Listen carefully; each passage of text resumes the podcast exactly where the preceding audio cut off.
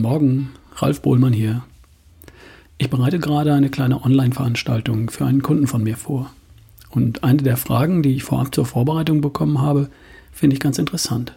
Interessant genug, um meine Gedanken dazu hier mit dir im Podcast zu teilen.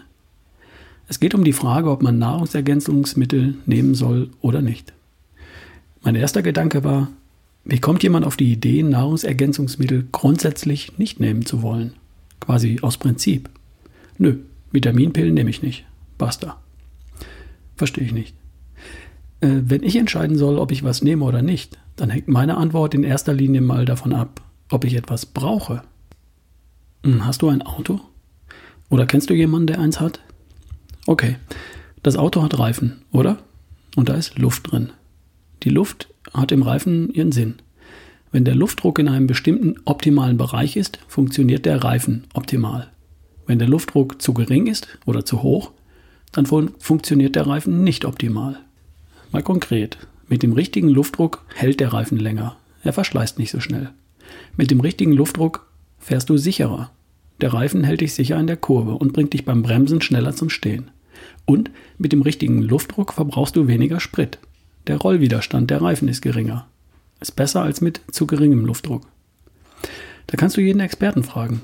Den ADAC, den TÜV, den Hersteller oder deine Fachwerkstatt. Würdest du den Luftdruck korrigieren, wenn du mitbekommst, dass der Luftdruck nicht stimmt? Vermutlich würdest du das tun, oder?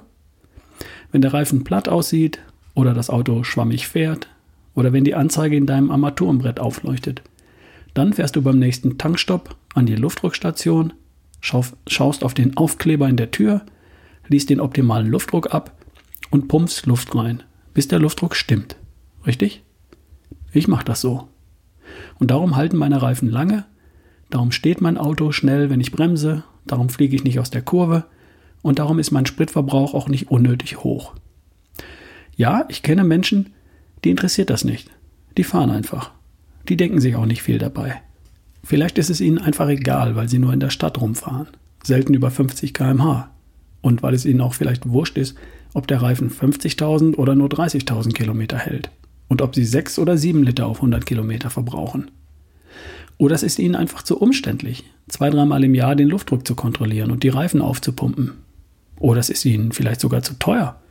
An manchen Tankstellen muss man schließlich 50 Cent oder einen Euro einwerfen, wenn man den Luftdruck kontrollieren will. Kann alles sein. Und das darf auch jeder so machen, wie er will. Der eine hätte gern gut oder sehr gut. Und dem anderen reichen auch befriedigend oder ausreichend. Also eine 3 in der Schule oder im Notfall auch eine 4. Jeder wie er will. Gar kein Problem. Und jetzt zurück zum Thema Nahrungsergänzung. Wir wissen heute, wie der optimale Luftdruck für einen Reifen aussieht. Die Experten wissen das. Wir wissen heute auch, wie eine optimale Versorgung mit Vitaminen, Mineralstoffen und Aminosäuren aussieht. Kann jeder nachlesen. Zum Beispiel im Buch Blut, die Geheimnisse des flüssigen Organs von Dr. Ulrich Strunz. Da findet man für jeden wichtigen Stoff die Werte, die der Schulnote 1 wie sehr gut entsprechen. Zum Beispiel auf den Auswertungsbögen von Laboren für Blutuntersuchungen. Da findet man die sogenannten Referenzwerte oder Referenzbereiche für den untersuchten Stoff. Der entspricht dann der Schulnote 3 bis 4, also zwischen befriedigend und ausreichend. So, und nun müsste man nur noch messen.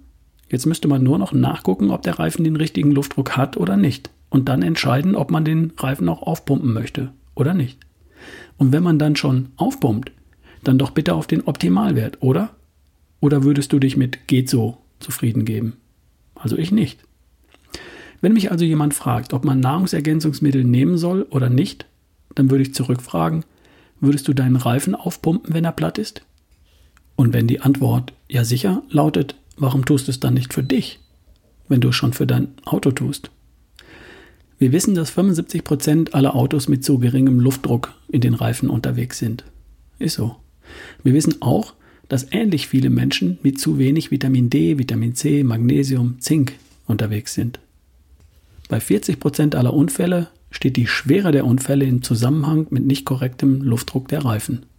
Wir wissen auch, dass ebenso viele Krankheiten, vom Schnupfen bis zu weitaus bedrohlicherem, in Zusammenhang mit nicht optimaler Versorgung mit Vitaminen und Co. steht.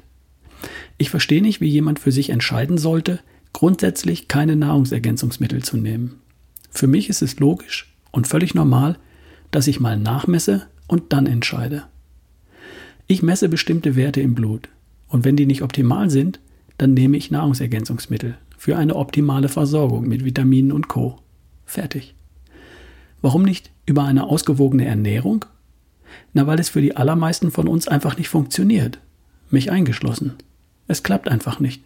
Das habe ich durch Messung festgestellt. Ich bin aber trotzdem lieber mit gutem und sehr gutem Luftdruck in den Reifen unterwegs. Also nehme ich ein paar billige Nahrungsergänzungsmittel, Vitamin D, Vitamin C, Magnesium und alles ist gut.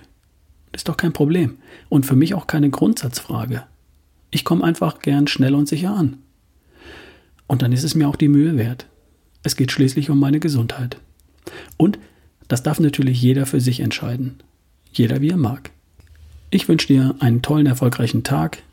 Bis die Tage, dein Ralf Bohlmann.